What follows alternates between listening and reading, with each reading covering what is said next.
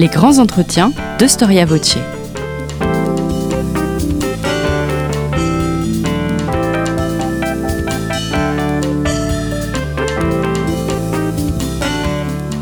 On retrouve Marie-Gwen Carichon.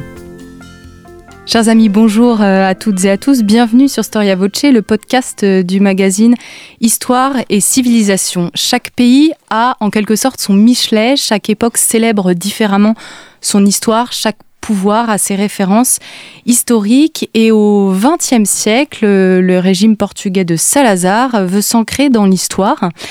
Et il insiste sur l'idée de nation, d'unité portugaise en mettant en avant certains pans du passé du pays et en s'appuyant notamment sur ce qu'on a appelé le triple F. Alors qu'est-ce que c'est que ce triple F? Euh, c'est le foot. Alors inutile de s'étendre sur euh, le football au Portugal. C'est Fatima.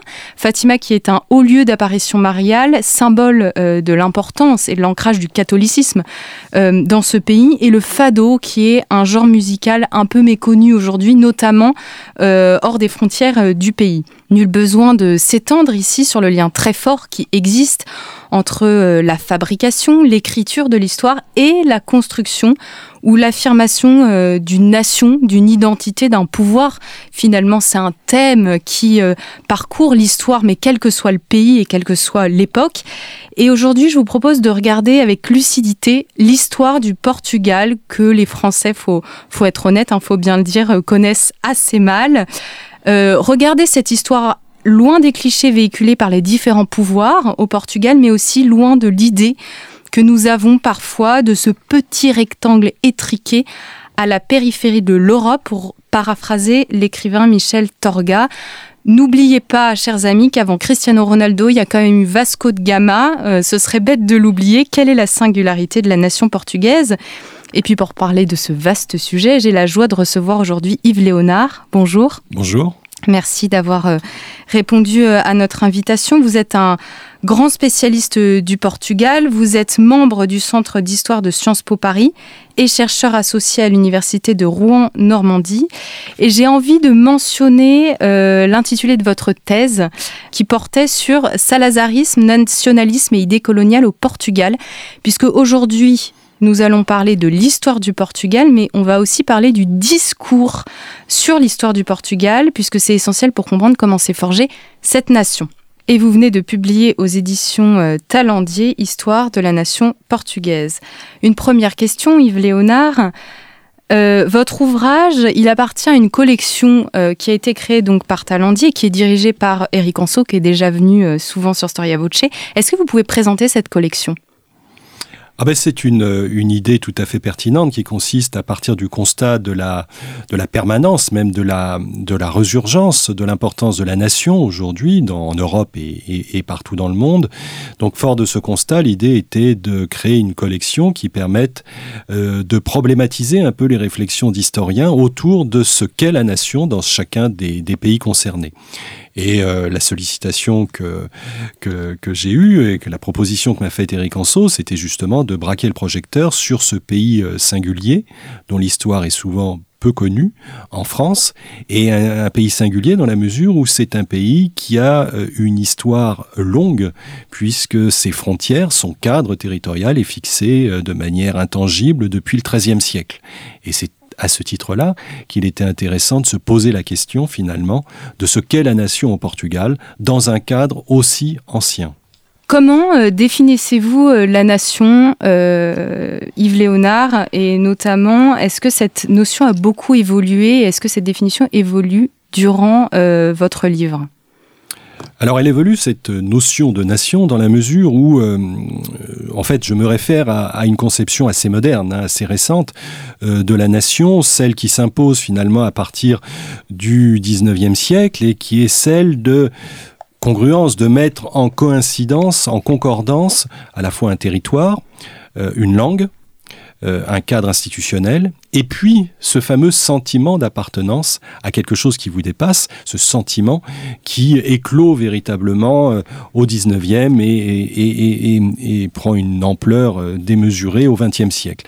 Donc parler de l'histoire de la nation portugaise, c'est se poser la question de la pertinence au Moyen Âge notamment, lorsque apparaît ce pays, le royaume du Portugal au XIIe siècle, c'est s'interroger sur la pertinence d'évoquer le concept de nation pour traduire ces sentiments euh, complexes, composites, hétérogènes qui se manifestent autour de la personne du roi, autour d'un certain nombre d'événements, mais qui pour autant ne permettent pas de distinguer clairement ce sentiment d'appartenance à quelque chose qui vous dépasse.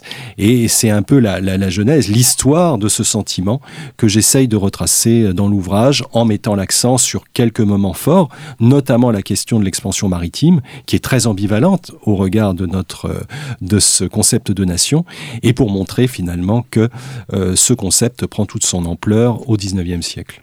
Et aujourd'hui, alors, lorsqu'on demande à un Portugais comment euh, il définit son appartenance à sa nation, qu'est-ce qu'il répond? Quels sont les éléments qui, pour lui, font l'appartenance au pays du Portugal et à son identité ah, il y a toujours euh, plusieurs éléments constitutifs, des symboles d'abord, auxquels euh, chaque Portugais va se, rallier euh, assez volontiers, à commencer par l'hymne national et le drapeau, qui sont deux repères, deux balises extrêmement importantes. Cet hymne d'ailleurs porte le nom à portugaise, la portugaise, et puis ce, drapeau qui a été retenu comme drapeau national en 1910 avec l'instauration de la République, tout comme le hymne national, eh bien, incarne ce passé long du Portugal avec les blasons historiques du Portugal, la sphère armillaire, c'est-à-dire représentation symbolique de la période de l'expansion maritime, euh, enchâssée dans une espèce de, tonalité rouge et verte euh, qui a été retenue par à la fois euh, pour sa, visibilité et sa représentativité de ce qu'est le Portugal. Donc ça, ces symboles sont extrêmement extrêmement euh, présent et, joue un rôle euh, très important. Ensuite, il y a des éléments constitutifs relatifs à ce qu'on pourrait qualifier de récit Ce récit national qui s'est écrit au fil du temps et euh, auquel les Portugais aujourd'hui restent sensibles avec quelques repères, quelques dates un peu comme dans tous les pays, des dates emblématiques, des personnalités, des personnages qui ont marqué ce destin. Et puis, je verrai également euh, deux autres éléments euh, distinctifs. Euh, le premier, vous l'avez évoqué à travers la question des trois F tout à l'heure, mais vous avez quelques symboles finalement qui parcourent l'histoire longue, et notamment ces identifications autour du fado, de la musique, donc du football, qui joue un rôle très très important euh, au Portugal et qui est un moment fort, si vous voulez, d'orgueil finalement euh, national à travers des, des, joueurs stars dont, Cristiano Ronaldo. Et puis enfin, je terminerai par l'importance de la langue. Et c'est peut-être un élément distinctif, fort pour le Portugal, une langue qui a été adoptée euh, et, pratiquée, reconnue comme telle dès le XIIIe siècle, et qui a nourri euh, tout un discours, euh, tout un récit, à la fois poétique, l'exemple des Lusiades avec Camões, mais aussi, et c'est très important, des récits de voyage qui ont été colportés euh, à travers ben, l'expérience qu'avaient les Portugais, tragico-maritime. Et, et c'est autour de ça, si vous voulez, que je crois qu'il y a une espèce de corpus qui permet aux Portugais de se sentir portugais aujourd'hui. Oui, on dit souvent que c'est un peu le pays des poètes, le Portugal. Alors c'est une nation de poètes, comme on, l'a souvent qualifié, parce que il y a euh, quelques grands noms et euh, il faut rappeler ici, euh, peut-être parmi les autres symboles et, moments forts qui permettent aux Portugais de se sentir portugais, il y a la fête nationale. Notre 14 juillet, c'est le, le 10 juin. Et pourquoi le 10 juin? Parce que c'est la célébration de la journée du Portugal et de Camões, parce que Camões est mort le 10 juin 1580. Et c'est le poète national. Donc ça donne une tonalité. C'est rare qu'un pays se choisisse comme fête nationale le jour de la mort d'un poète. Pour autant, bon, nation de poètes, vous avez quelques grands noms, et le plus récent et peut-être le plus connu des Français, c'est Fernando Pessoa, qui a vécu, qui est mort en 1935, et grande figure de la littérature mondiale. Pour autant, qualifier une nation de poète, euh, ça a quelque chose d'un petit peu, euh, euh, comment dire, réducteur et trompeur. c'est un pays qui n'a pas vécu dans les limbes et dans, de manière éthérée, de manière irréaliste, quoique à certains moments, il y a des mythologies qui se sont mises en place et je pense notamment à celle qui a certainement été la plus fertile, le sébastianisme, qui nourrit tout un imaginaire très particulier autour du thème du sauveur et, euh, de la capacité finalement de trouver un salut à travers une personnalité hors norme. Et ça, c'est quand même assez euh, prégnant, assez fort dans, euh, on va dire, la culture portugaise. Euh, vous dites dans votre livre la chose suivante, cette nation, donc le Portugal, a inscrit son devenir dans une mission universelle à accomplir, longtemps nourrie d'un esprit de croisade et de reconquête lié à un rêve impérial et messianique euh, depuis Henri le Navigateur et la prise de Ceuta au Maroc. Euh, lorsqu'on lit euh, l'histoire de France, on a aussi euh, le sentiment que la France veut apporter ses lumières, enfin c'est pas seulement un sentiment, au monde entier. pareil pour la destinée messianique des États-Unis. Est-ce que cette conviction messianique, finalement, ne fait-elle pas partie de la notion même de nation? Elle est certainement consubstantielle à cette notion, mais dans le cas portugais, elle est augmentée du fait que le pays euh, vous l'avez rappelé, est un pays à un petit rectangle à l'échelle du continent européen, moins de 100 000 km. Et donc, pour assouvir ce rêve de grandeur, d'être plus que ce rectangle européen, euh, cette dimension messianique évoquée est tout à fait importante parce que elle est constitutive de cette image quelque part irréelle, mais embellie que le Portugal et les Portugais ont longtemps eu de même. Ça prend un nom, ça s'appelait la portugalité, mais cette portugalité est très importante. Et j'en veux pour preuve que la sphère armillaire et euh, sur le drapeau national figure en bonne place. Et c'est véritablement l'illustration de cette dimension messianique universelle. L'universalisme est très important euh, dans la définition de la nation portugaise. Alors vous avez longtemps euh, travaillé sur le salazarisme euh, et vous parlez vraiment de la construction de l'histoire à cette période-là. Est-ce que euh, toute cette réécriture de l'histoire a encore une influence aujourd'hui dans l'histoire qu'on écrit du Portugal, sur la vision que les Portugais ont d'eux-mêmes et de leur pays? Le récit national, euh, même s'il a évolué depuis la période du, salazarisme, heureusement, euh, garde un certain nombre de, traits constitutifs. Autrement dit, euh, mais ça n'est pas propre au Portugal, dans le récit national, il y a une manière très particulière d'aborder l'histoire d'un pays, c'est-à-dire que on, on l'explique à travers un certain nombre de grands événements, de grandes personnalités, certains événements sont dénaturés, un peu réécrits et réadaptés, et euh, de la même façon, certains grands personnages identifiés comme des héros nationaux, et à ce titre souvent panthéonisés ou euh, qu'on peut voir dans des lieux illustres, au Portugal il y en a quelques-uns, eh bien c'est ce récit national effectivement qui a été beaucoup euh, véhiculé, beaucoup traduit, euh, notamment dans les programmes scolaires. Et l'histoire savante, on va dire, essaye depuis maintenant pas mal de temps de revenir ou du moins d'éclairer d'un jour nouveau euh, ce récit national. Et ça vaut aussi notamment et principalement pour euh, la question de la nature de l'expansion maritime, du terme même qui fait problème aujourd'hui de découverte. Bref, cette histoire décentrée que les euh, Portugais aujourd'hui reprennent à leur compte après avoir très longtemps succombé à une sorte de récit un peu mythifié de leur passé. Et alors, euh, vous soulignez euh, le prestige. Euh, vous expliquez que, en fait, Salazar, il avait, il était vu de manière assez positive dans le reste de l'Europe et aussi en France. Comment est-ce que vous expliquez ce phénomène?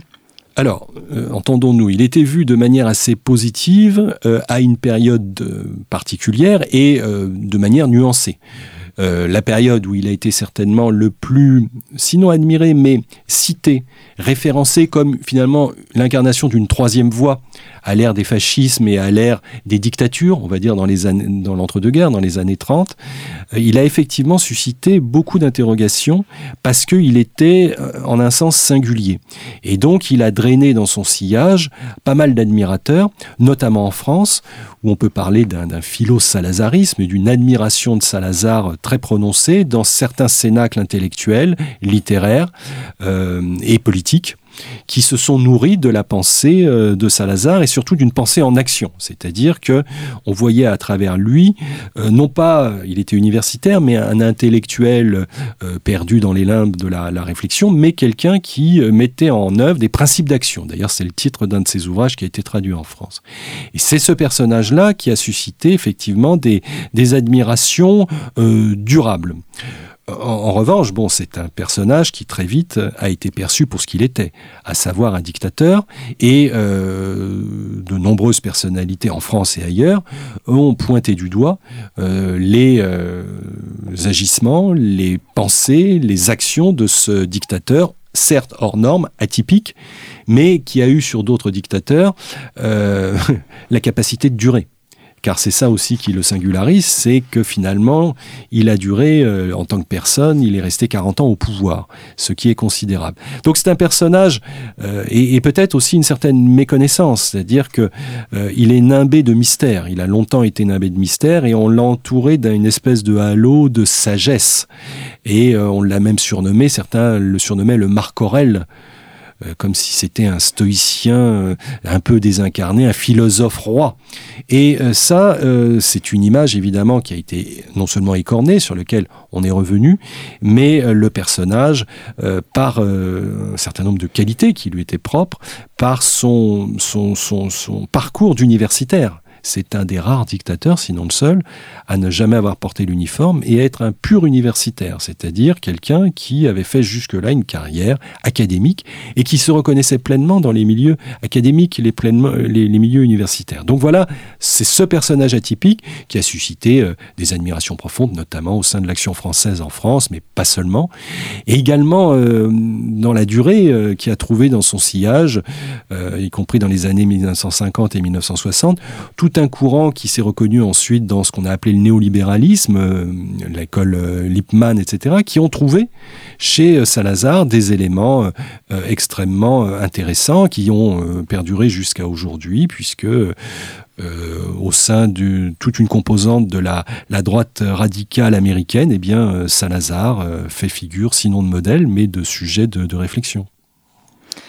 Venons-en aux origines du Portugal. Qui sont les premiers peuples, les premiers hommes qui habitent au Portugal avant le Portugal, avant la création, avant son unité alors avant le Portugal, comme je le dis, ce n'est pas le Portugal. C'est-à-dire que vous avez un territoire euh, qui est en péninsule ibérique, euh, qui est parcouru par des vagues d'occupation multiples, euh, des Phéniciens il y a fort longtemps, en passant par ceux qu'on va appeler les Lusitaniens. Et c'est important le mythe lusitanien parce que souvent il y a une synonymie. On parle de Portugais ou des Lusitaniens et pourtant ce n'est pas tout à fait la même chose. C'est un peuple celtibère donc qui a vécu deux trois siècles avant notre ère et qui s'est installé sur une partie euh, seulement du Portugal et aussi sur une partie de l'Espagne, avec un héros emblématique, leur Vercingétorix, si l'on peut dire, qui s'appelait Viriat, et qui est un personnage qui a résisté aux Romains, à l'occupation romaine. Puis il y a eu l'occupation romaine, puis ensuite les vagues d'invasion, Suève, Visigoth, etc. Et puis euh, la présence très prononcée à partir du 8e siècle euh, des, des Berbères, des Arabes, qui sont venus s'installer en péninsule ibérique. Et c'est en réaction, si vous voulez, à cette présence euh, arabe que euh, les, euh, princes bourguignons se sont organisés, se sont structurés au tournant du millénaire, à partir du 11e, 12e siècle, pour pousser ce phénomène qu'on appellera ensuite la reconquête, pour repousser ceux qu'on considérait comme les infidèles. Mais c'est donc une terre de brassage, hein. c'est une terre qui a été peuplée par des populations d'origine extrêmement différentes. Avant, de se cristalliser, de s'organiser, mais avec des emprunts justement à tous ces euh, présences antérieures, euh, avant de se cristalliser en un royaume chrétien au XIIe siècle. Et donc, est-ce qu'on peut dire que c'est à ce moment-là qu'émerge l'idée de nation portugaise ou c'est un peu tôt? Alors, euh, ce que j'essaye de montrer dans le livre, c'est que s'il y a formation effectivement d'un État, de frontières, d'une monarchie qui, euh, assez faible euh, au départ, s'organise et, acquiert une certaine autorité, il est prématuré d'évoquer l'idée de nation au Moyen Âge. Ce faisant, je, reprends aussi des arguments qu'on objecte lorsqu'on réfléchit au concept euh, la nation France euh, au Moyen Âge. Il y a plusieurs écoles qui s'opposent là-dessus, mais je suis plutôt enclin à penser, tout comme dans le cas français, que euh, c'est on parle d'autre chose, si vous voulez, et peut-être de patrie ou trouver un autre terme. La notion, la nation elle-même, c'est quelque chose qui va se développer plus tardivement, plus progressivement, alors évidemment, il y a des moments de cristallisation, il y a des sentiments, il y a des, poussées de sève patriotique, on pourrait dire, à la fin du XIVe siècle pas tellement au moment de la réunion ibérique des deux couronnes, contrairement à ce qu'on pourrait penser entre 1580 et 1640, mais surtout à partir du XVIIIe siècle, où là, véritablement, euh, fruit certainement d'une évolution observable au niveau européen, dans les prolongements des révolutions, et notamment de la Révolution française, là, à partir de ce moment-là, il y a l'émergence d'une nation au sens moderne du terme, c'est-à-dire un sentiment d'appartenance à quelque chose qui vous dépasse et qui vous rassemble à la fois. Et c'est euh, cette évolution-là qu'il faut essayer et dans le cas portugais, c'est compliqué, aggravé du fait, si l'on peut dire, que c'est un pays qui s'est constitué euh, par la reconquête, donc sur un cadre géographique terrestre, continental, mais dont le destin, très vite, début du XVe siècle, épouse celui de la mer ténébreuse, de la mer. Et donc vous avez une dilatation extrême à partir d'un petit territoire faiblement peuplé, une dilatation extrême aux quatre coins de la planète, si l'on peut dire, euh, en Afrique, en Asie et en Amérique du Sud. Et donc c'est ce sentiment diffus qui est d'autant plus difficile à exprimer et à rassembler euh, une population qu'il est euh, réparti sur plusieurs continents avec une masse démographique faible. Hein. Le Portugal, au moment de l'expansion maritime, au début du XVe siècle, c'est moins d'un million d'habitants. Alors qu'est-ce qui fait l'unité du Portugal? Alors ce qui fait l'unité du Portugal, c'est d'abord, il faut revenir aux fondamentaux. Ce cadre euh, géographique dont je vous ai parlé. Il n'y a pas de logique géographique à l'existence du Portugal. Enfin, on peut toujours en trouver une, mais ni les cours d'eau, ni les reliefs, etc. Enfin, il n'y a pas une, cohérence totale. C'est plutôt une construction historique. Une construction, celle qu'on vient d'évoquer à travers l'idée de, reconquête, etc. Et bordée aussi, à certains moments, de fleuves ou de rivières. Je pense au Guadiana notamment, mais euh, les exemples, ce sont les fleuves, par exemple, vont euh, d'est en ouest. Si vous voulez, le Tage et le Douro, les deux grands fleuves portugais, vont d'est en ouest, prennent leur source en Espagne et se retrouvent. Donc, tout ça, euh, le, cadre, la géographie, si vous voulez, n'explique pas. Ce qui a d'ailleurs créé euh, pas mal euh, d'incompréhension. Napoléon, par exemple, au début du 19e siècle, ne comprenait pas l'existence, la légitimité de l'existence. Pourquoi le Portugal? En plus, il leur en voulait pour leur alliance avec l'Angleterre, mais derrière ça, il y avait une incompréhension de, de la légitimité de cette nation. Donc c'est un cadre historique, c'est une construction euh, historique. Donc ce qui rassemble, c'est d'abord un territoire tel qu'il va se constituer pour des raisons historiques. C'est ensuite une langue.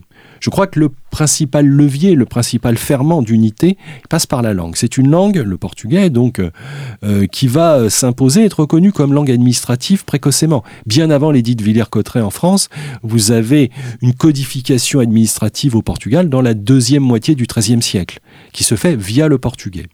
Donc ça c'est important parce que c'est une langue alors qui emprunte aux langues gaéliques, celtiques, euh, aux galiciens tout proches, euh, mais aussi qui emprunte beaucoup à la culture, à la présence arabe. Beaucoup de noms, tous les noms en Al, Alentejo, Algarve, etc., ce sont des noms, et c'est impressionnant quand on fait la liste, beaucoup de noms sont d'origine arabe au, Portugal. Donc c'est ce mélange qui permet de créer une forme d'unité. Ensuite, bah, vous avez euh, l'unité par euh, euh, l'action résolue de ces monarques qui ont été quelques grands rois portugais qui ont fait l'unité du pays.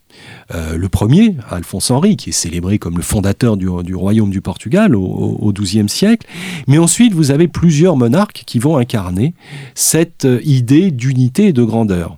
Euh, Jean Ier, Jean II, euh, le roi Manuel, l'art manuelin, euh, la période où Vasco de Gama arrive en Inde, au début du XVIIIe siècle, vous avez là une série de monarques qui vont, pour des raisons diverses, incarner cette idée d'unité. Ça se fait donc par le biais de l'allégeance à la personne du roi. Vous avez nommé votre deuxième, euh, votre deuxième chapitre Ne pas être la Castille. Euh, est-ce qu'on peut dire que le Portugal se définit aussi, euh, trouve son unité dans l'idée qu'il doit vraiment se distinguer de la Castille, de l'Espagne tout au long de son histoire? Alors cette idée ne pas être la Castille, on la retrouve chez beaucoup d'historiens et, beaucoup d'intellectuels, c'est-à-dire notamment au XIXe siècle, hein, qui vont un peu codifier cette idée. Mais c'est une réalité d'une certaine manière. Le Portugal, à bien des égards, s'est constitué, s'est développé par opposition et rivalité avec son puissant voisin, plus puissant que lui. Et donc c'est pour échapper à la mainmise des rois de Castille, qui avaient toujours un œil, un regard assez euh, intéressé sur le voisin, et qui quelquefois d'ailleurs ont poussé très loin leur avantage, c'est en réaction à cette menace que euh, le Portugal, très largement, euh, s'est constitué et a essayé de se fortifier. Il suffit de regarder même certains châteaux, regarder en Alentejo, etc. On voit bien que la notion de frontière n'est pas un vain mot. On regarde et on se protège d'un voisin qui, à tout moment, notamment dans cette partie où il y a des grandes plaines, etc., peut surgir. Donc il y a une menace et vous avez ce célèbre dicton euh, qui dit que de Castille ne vient ni bon vent ni bon mariage. Bref, il y a euh, la question ibérique, si vous voulez, de Ibérie, est, très importante dans euh, la construction de l'État-nation euh, portugais. Donc ça, c'est un, phénomène absolument intangible qui parcourt toute l'histoire jusqu'au XXe siècle. il faut donc jamais l'oublier pour avoir la perception, la compréhension de, cette construction. Ensuite, ben, c'est important pour comprendre tout simplement l'expansion aussi maritime. Parce qu'une fois qu'on a consolidé la frontière terrestre, euh, bon, à des fins commerciales, à des fins de développement, euh, comment euh, se développer si on ne peut pas regarder à l'est? C'est-à-dire, on a conscience, les rois portugais ont très vite conscience que l'avenir est bouché en péninsule ibérique, parce qu'il y a un rapport de force qui joue à leur détriment. Et donc à partir de ce moment-là, quelle est l'alternative bah, Il n'y a pas vraiment de plan B, si ce n'est de se projeter vers la mer ténébreuse, qui effraie hein, au XIVe siècle. Les Portugais ont commencé, on pratique la, la, pêche, ont commencé à conclure des, accords pour aller pêcher dans les eaux territoriales, on dirait, euh, britanniques, et ça va ensuite se prolonger dans la fameuse alliance anglo-portugaise, hein, qui est la plus vieille alliance européenne. Hein, oui, c'est important de souligner que les Portugais et les Anglais ont parti liés. Depuis le début, l'allié traditionnel du Portugal, c'est l'Angleterre. Ce qui peut expliquer d'ailleurs que la France ait toujours regardé un petit peu avec euh, distance et incompréhension ce, ce, pays.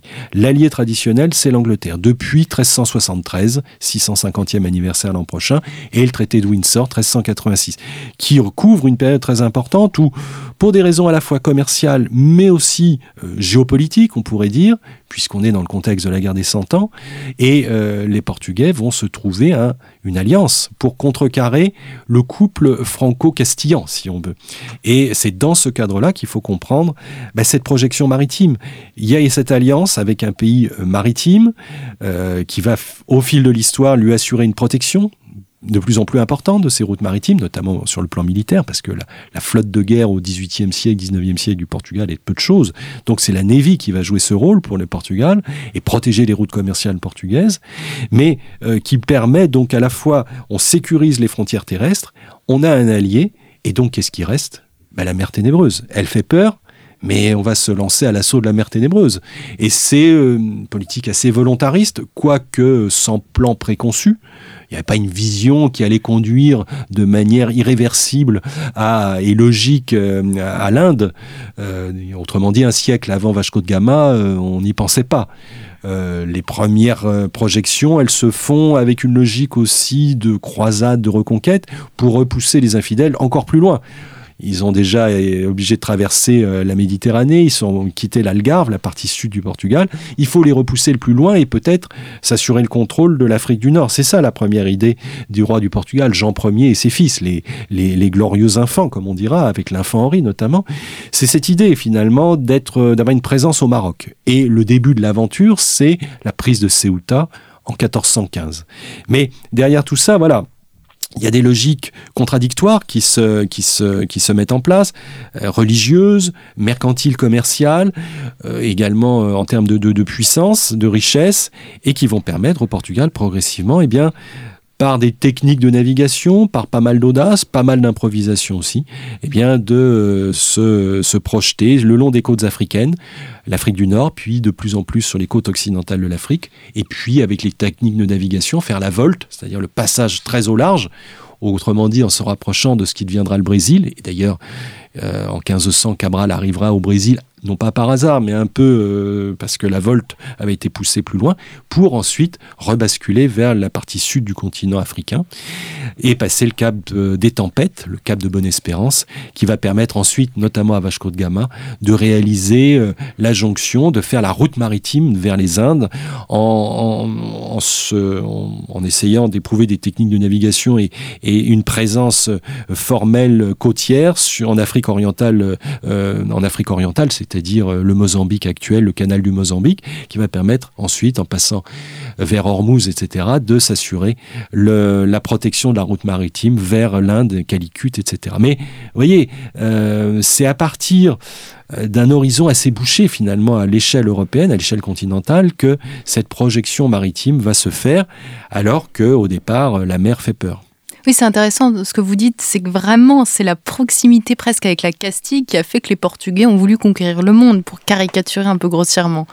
Oui, conquérir, enfin disons, s'assurer une présence et surtout euh, très vite rivaliser, parce que la concurrence, elle se fait aussi beaucoup avec la Castille, qui a à peu près, euh, avec des modalités différentes, mais des ambitions, une vision euh, assez proche. Et, et on parlait tout à l'heure de l'idée d'universalisme ou de messianisme.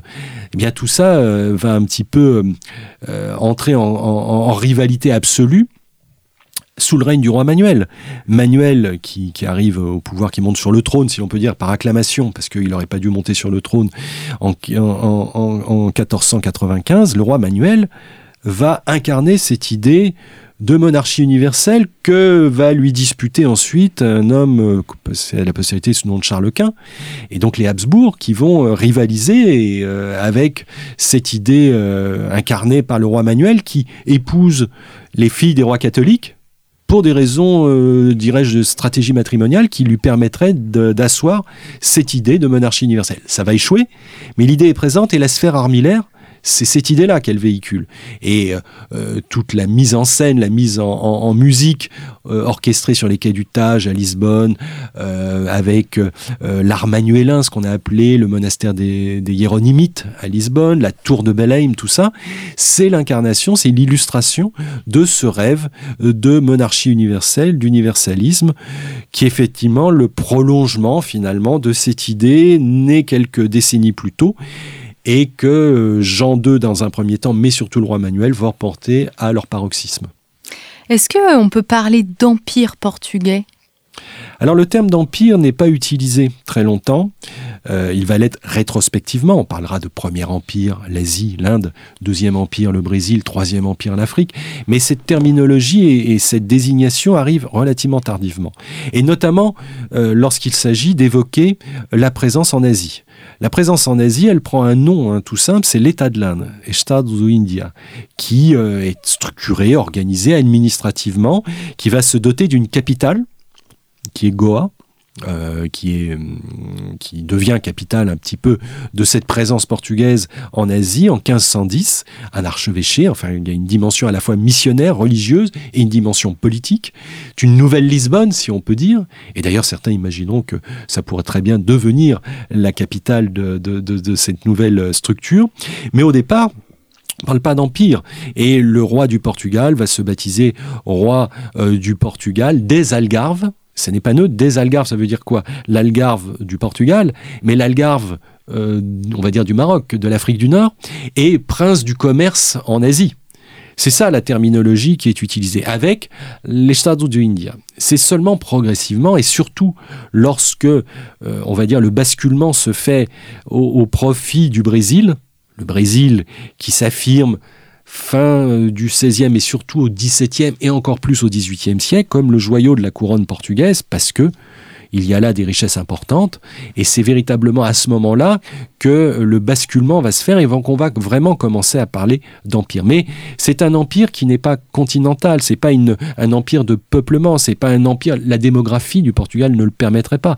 C'est un empire, une thalassocratie, on va dire, c'est une constitution de comptoirs, de points relais, de forteresses et d'un interland qu'on essaye de contrôler, je parle au, au XVIe siècle et XVIIe siècle, par le biais d'accords commerciaux. Et aussi de quelques canons euh, judicieusement placés ici et là.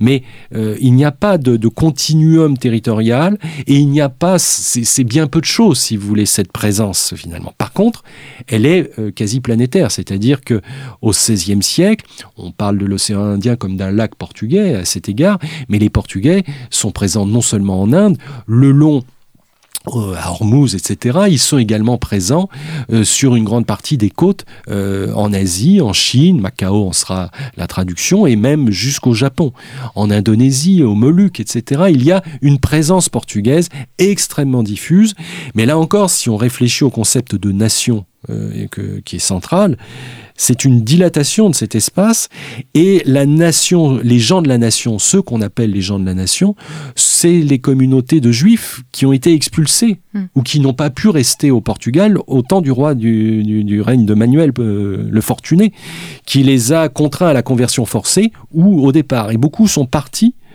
euh, pour continuer, faire fortune et ou du moins continuer de vivre dans les possessions euh, portugaise d'outre-mer.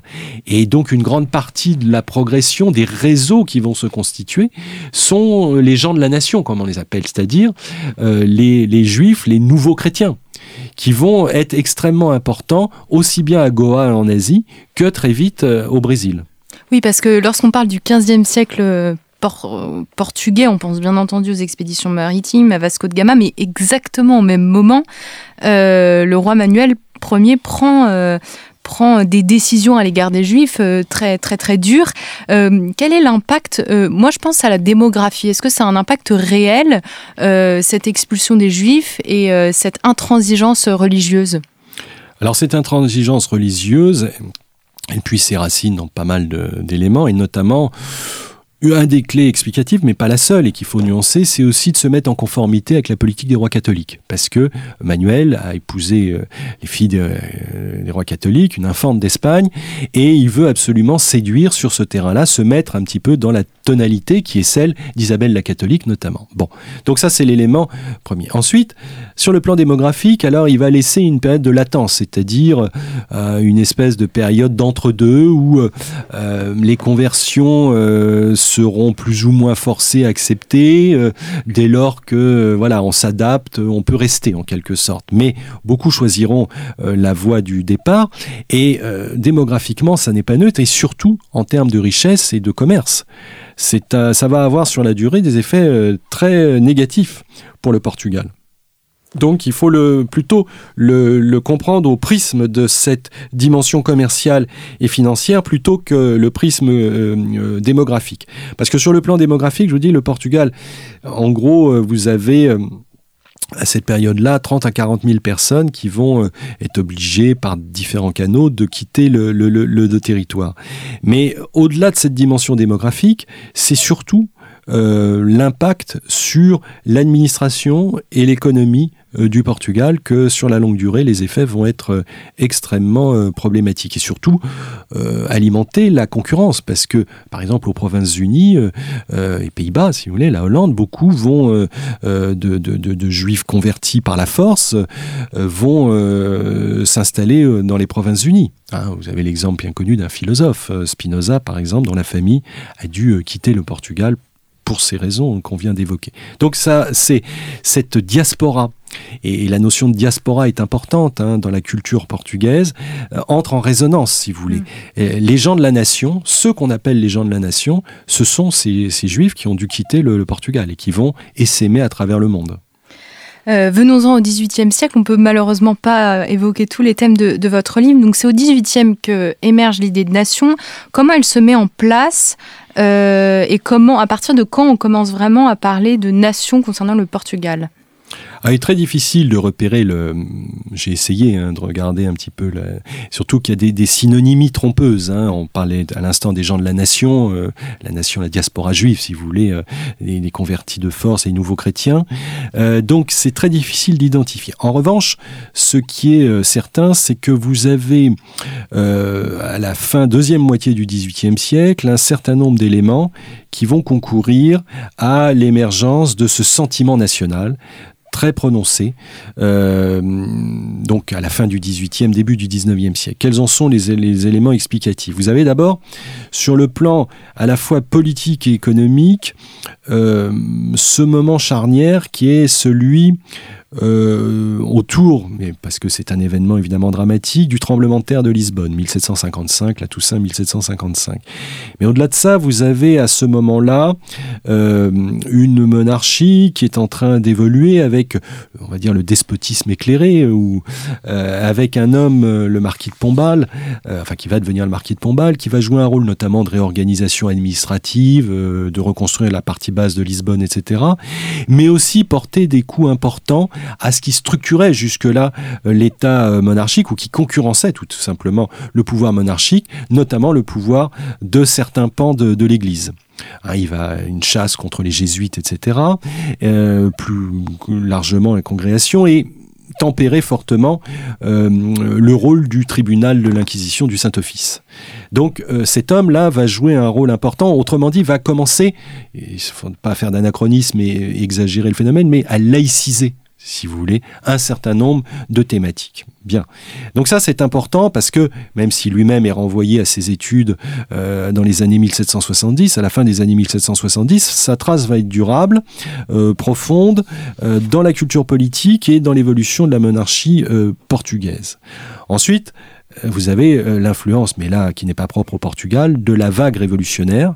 Alors non seulement venue des États-Unis, hein, dans les années 1770 et l'indépendance américaine, mais surtout la Révolution française, qui va avoir des conséquences non négligeables au Portugal pour un certain nombre de raisons. Une raison euh, territoriale et euh, guerrière, qui fait que le Portugal va se retrouver impliqué et finalement ça n'était pas une tradition d'interventionnisme sur la scène européenne, va se retrouver impliqué dans les guerres de la Révolution, les premières coalitions, et surtout à son corps défendant, va se retrouver en rivalité de nouveau avec l'Espagne, son voisin, qui va l'envahir en 1801, c'est ce qu'on appelle la guerre des Oranges, et surtout, et surtout, et c'est là peut-être que cristallise le plus ce sentiment national, qui va, euh, et en cela Napoléon, une fois de plus, peut-être comme en Espagne, chez le voisin espagnol, création d'une forme de proto-nationalisme, va créer, euh, encourager à son corps défendant l'émergence d'un sentiment extrêmement fort de rejet finalement de cette présence étrangère, espagnole en 1801, la guerre des Oranges, mais relativement euh, courte, mais qui laisse des traces parce que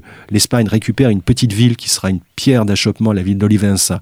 Et la guerre des Oranges, c'est le symbole qu'on a perdu une ville au profit de l'Espagne.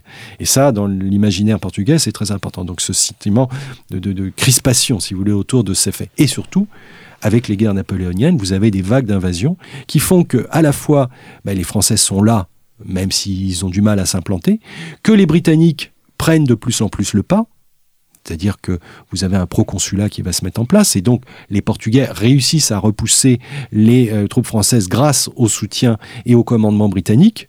Wellington, le futur euh, duc de Wellington sera présent et surtout à ce moment-là, eh la famille royale quitte le Portugal. Et un phénomène tout à fait extravagant, euh, vous avez un ensemble qui se veut impérial, qui traverse l'Atlantique. Et la capitale du Portugal se déplace à Rio de Janeiro qui est quand même un phénomène en 1808, donc un phénomène tout à fait étonnant. Et la famille royale portugaise va y rester jusqu'en 1821. Mm. Donc pendant plus de 10 ans, 13 ans, la famille royale n'est plus au Portugal. Et c'est autour de tout ça, si vous voulez, que le sentiment national va véritablement se cristalliser. Il y a une humiliation, les guerres d'invasion euh, péninsulaires, avec les exactions, enfin, les horreurs de la guerre. Vous avez le départ de la famille princière, famille royale, donc un désaveu, et euh, ça va lui porter préjudice en termes d'image. Et derrière tout ça, l'onde de choc de la Révolution française, qui va, dans le prolongement de ce qu'on a vu en Europe, ou en même temps, va se traduire par une révolution libérale en 1820. Une révolution libérale qui est fortement inspirée la constitution de Cadix de 1812. Bref, euh, tout un ensemble, toute une réflexion où l'influence française n'est pas négligeable, l'influence politique, mais qui va en gros limiter la souveraineté du roi. Et à partir de ce moment-là, vous avez, comme euh, c'est la règle dans à cette époque, le concept, la notion de souveraineté nationale qui apparaît, avec une représentation qui s'exprime à travers les cortès, une représentation, on va dire, parlementaire, et la limitation de l'absolutisme. Et donc c'est autour de ça, si vous voulez, que véritablement des intellectuels, des premiers historiens, on pourrait dire, vont travailler pour créer, consolider ce sentiment d'appartenance à la fois juridique, ce qu'on appelle la souveraineté de la nation, et un sentiment aussi nourri d'une forme d'exemplarité, d'un récit historique qui va se créer. Mais là, euh, c'est la création des identités nationales. C'est le, les travaux d'Anne-Marie Thiès qui l'avaient très très bien montré. On a une cohérence assez grande, un véritable elle parlait de kit identitaire qui se met en place à ce moment-là à travers un récit que l'on construit, à travers des symboles qui vont se créer et à travers le rôle politique d'un Parlement qui est là pour limiter les pouvoirs du roi, qui accepte de prêter serment sur la Constitution de 1821. Et à ce moment-là, le Portugal perd le Brésil. Choc terrible. On parlait des guerres péninsulaires. La perte du Brésil est pour les élites portugaises un choc dont celles-ci auront toutes les peines du monde à se remettre. Et c'est véritablement l'une des premières crises de la conscience nationale. C'est-à-dire ce sentiment que le Portugal, euh, certes, était devenu un peu périphérique, hmm. et euh, le congrès de Vienne l'avait bien montré, avait obtenu très peu de choses, il était un peu en forme de strapontin, on pourrait dire, mais avec la perte du Brésil, il y a ce sentiment très fort que la grandeur s'est passée. Et la grandeur s'est passée, c'est quelque chose euh, que les élites ne vont pas accepter. C'est-à-dire qu'elles vont, à partir de ce moment-là, se mettre en quête d'un récit et d'un horizon qui leur permettrait de redorer le blason de cette monarchie un peu euh, déjà écornée avec les guerres péninsulaires, la perte du Brésil, les guerres civiles qui vont s'en suivre jusqu'à la fin des années 1840. Et euh, dans ce cadre-là, essayer de créer un nouvel élan collectif. Et donc ce sentiment d'appartenance à un pays qui de plus en plus ressemble à sa forme actuelle, c'est-à-dire au rectangle européen, avec quelques archipels, une présence sporadique en Inde, Goa, mais qui est un résidu, et puis une petite présence côtière en Afrique. Principalement Angola, enfin ce qu'on appelle l'Angola, mais la partie purement côtière, et l'Afrique orientale portugaise, le Mozambique. Mais c'est très peu de choses. Et donc, toute la, si vous voulez, toute la construction de nouveau du Portugal qui aurait pu se replier à ce moment-là vers son rectangle européen et se dire notre destin est ici.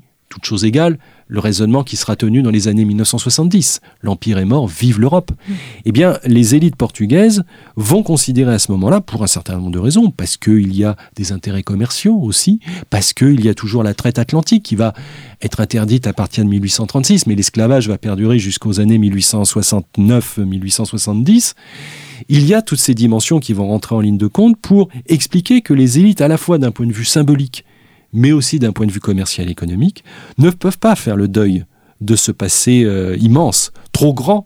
Hein, la fameuse phrase, la principale gloire du Portugal était d'avoir été. Mmh. Eh bien, euh, ces élites euh, portugaises au XIXe siècle vont, à ce moment-là, nourrir, non pas créer ex nihilo, mais formaliser ce sentiment national, lui donner une consistance, une épaisseur beaucoup plus grande, et donc donner corps à véritablement la nation moderne portugaise.